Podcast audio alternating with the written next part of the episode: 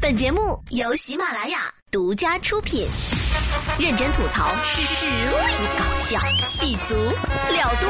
今晚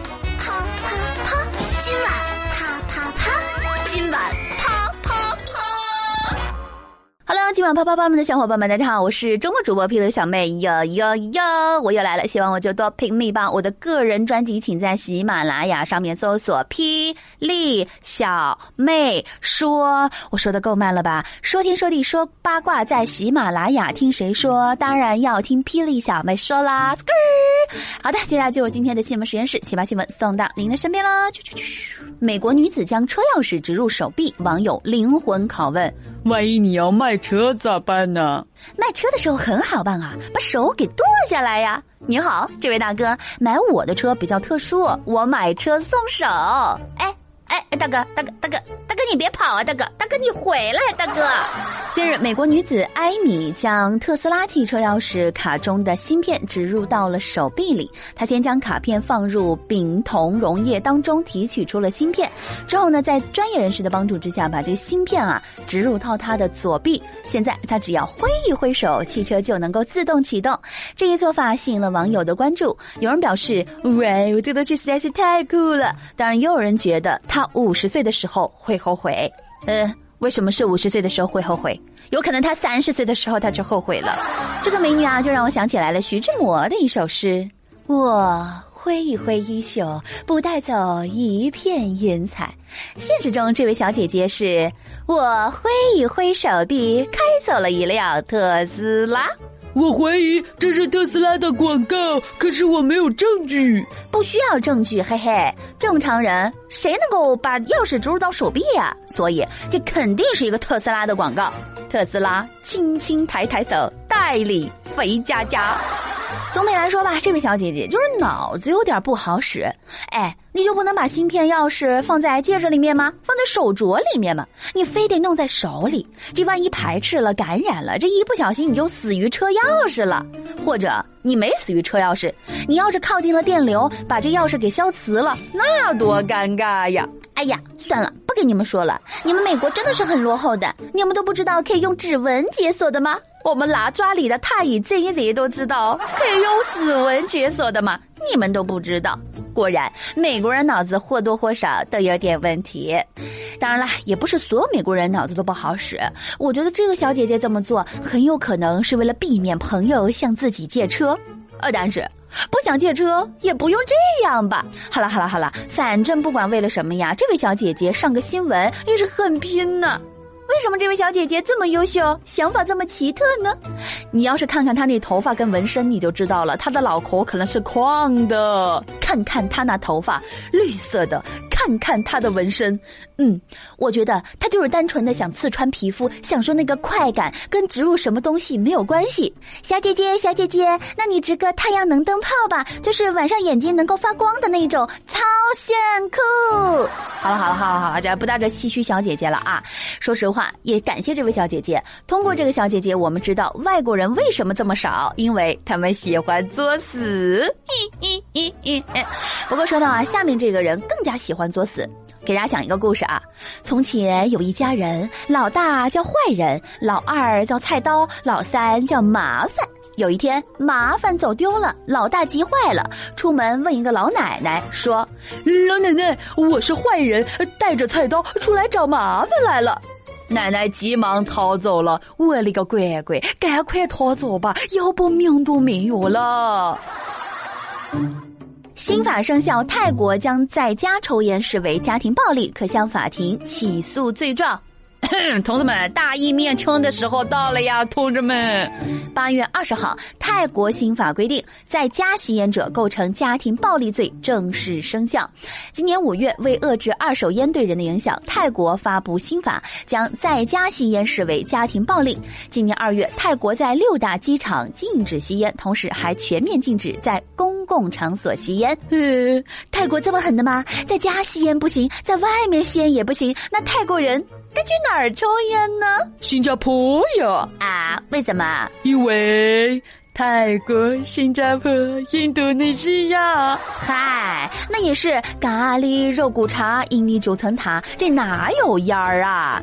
不过呢，我们就说说而已啊。这个既然不让吸烟，那我们就不抽烟嘛。吸烟有害健康，但素，我觉得很矛盾呐。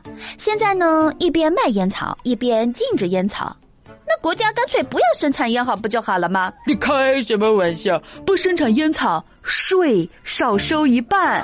哦，懂了，懂了，懂了，懂了。不过呢，我们在这儿还是提醒各位啊，吸烟有害健康，烟民如过街老鼠，人人厌恶。但如果吸烟的那个人真的爱你的话，他是不会在家里抽烟的。就像我爸爸一样，我爸爸从我出生开始啊，可以这么说，在我出生之前就开始戒烟戒酒，所以我从小到大都没怎么闻过烟味儿。真正爱你的人会为你做到这些的。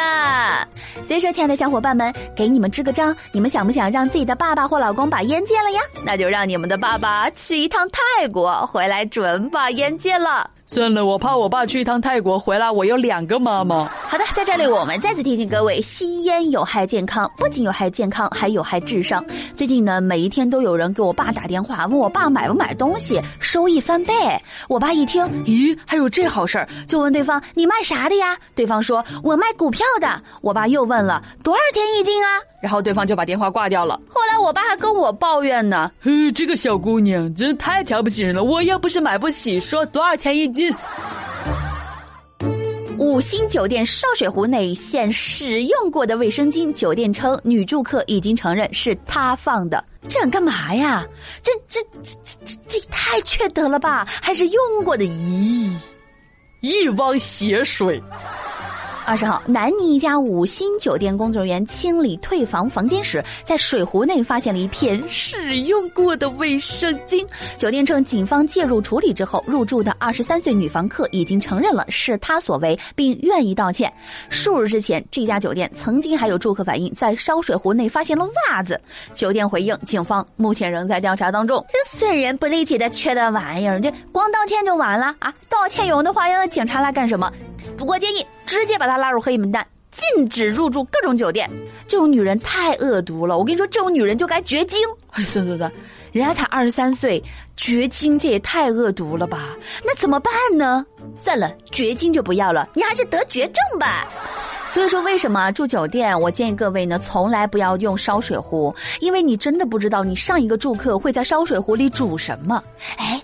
现在你是不是想问啊？哎，小妹小妹，你说这女的为什么要在烧水壶里煮卫生巾呢？太恶心了吧！哼，不能就这么算了，把她叫回来，煮一壶卫生巾水，让她自个儿喝下去。我告诉你啊，你还别说，她有可能真的自己喝了。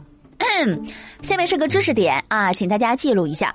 以前呢，我就听过一个新闻报道，说国外啊出现了新型的毒品，就是用这种用过的卫生巾煮过的水，然后喝了之后和吸毒一样，会有快感和致幻的感觉。这卫生巾煮水，这是大海的味道，我知道吗？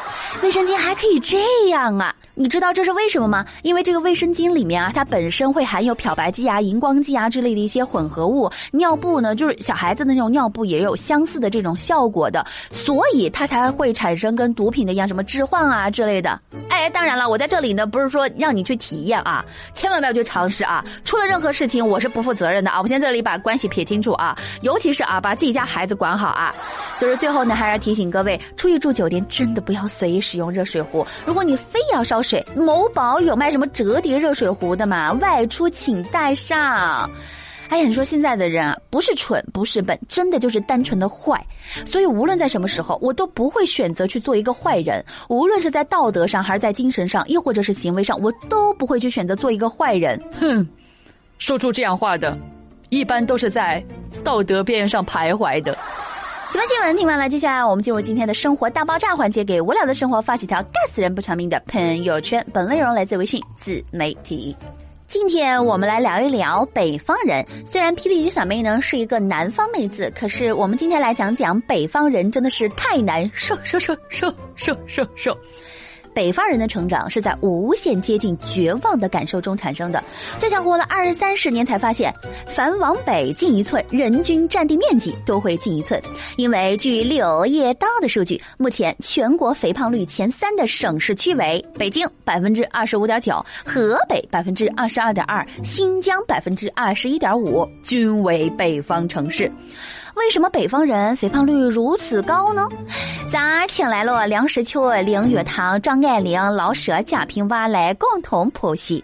我们首先 number one 从地理位置来剖析一下。南方，像什么重庆啊、湖南啊这个地方，很多都是山，买个菜呀、送个孩子呀，这些运动量都抵得上北方人爬一趟山。每天重庆呀、湖南啊这些南方人，他们最常见的这个惯性运动就是上坡、下坡、下坡、上坡，嘿呦嘿呦，哇哇哇哇，运动量大于摄入量，肯定就是等于瘦啦。而北方。高纬度地区生物囤积御寒，北方人和北极熊多一身肥膘，冬天气温低，春天漂流絮。北方的生命有两季都在于静止，摄入量大于运动量等于水桶腰加啤酒肚加小象腿。梁实秋就曾经说过：“嗯，舒服不过倒着。” Number two，装备等级，在咱们南方喝水装备是杯子，在咱们北方喝水装备是缸子。吃饭的装备从南往北也越整越大。广东是一个小盘子，长江流域是一个中型盘子，秦岭以北那就是用一个盆儿了。记得张爱玲曾经说过：“中国人好吃，我觉得是值得骄傲的，因为这是一种最基本的生活艺术。” Number three，饭量差异。南方吃自助吃多少取决于胃，而北方人吃自助吃多少取决于良心。南方人吃饺子论个儿，北方人吃饺子论盘儿。南方人吃烧烤一串一串的点，北方人吃烧烤十串十串的点。南方人吃火锅无辣不欢，北方人吃火锅无麻酱油条不欢。所以老舍曾经说过。北京人的夏天离不开芝麻酱，发胖。Number four，专情值。南方人是以食物分类的，多情浪漫的南方人产出了更多令人心动的美食，而北方专情保守的北方，过去呢物质非常的匮乏，饮食结构相对单一，主食和肉带来的幸福感和安全感在他们心中根深蒂固，尤其是在工作之后，爱情和工作不抵得，主食和肉却易得的很呢。这就是梁实秋说的：“馋非罪，反而是胃口好、健康的现象，比食而不知其味要好得。”多了，Number Five，主食定义。南方人吃饭啊是吃菜，主食只是配料；但在北方，北方人吃饭吃的就是主食，菜是配料。他们热爱细粮大肉，在获得欢愉的同时，也获得了精壮的体型。记得贾平凹曾经说过：“北方人阳气重而喜食壮若阴气的麦子，南方人阴气盛而喜食形若阳具的大米。” Number six，计量单位。南方人买葱按根称，北方人买葱按捆称。南方人买肉按两算，北方人买肉按排算。南方人买一个土豆，老板称可以削皮；北方人要是买一个土豆，老板称可以削了你。所以林语堂曾经说过。凡是动物，便有这么一个叫做肚子的无底洞。这个无底洞曾影响了我们整个文明。好的，今天的互动话题就是了：你是南方人还是北方人呢？你对南方或北方的菜或吃食有什么独到的见解吗？希望在本条音频下面留言或评论了。有有有，我是皮刘小妹。多多关注我吧，等我红了，我肯定忘不了大家的。呵 呵什么时候才能红？好的，最后首歌曲来自萧亚轩的《瘦瘦瘦瘦》，希望每个人都能瘦。下周再见喽，拜拜。越美味越是有罪，只放着隔壁那位，一不客气点，饿了就喝水。又没事那些节目都当做恐怖片，美丽的曲线。它又会毁灭，单纯的悲惨世界绝对放不得甜。再饿一点，再等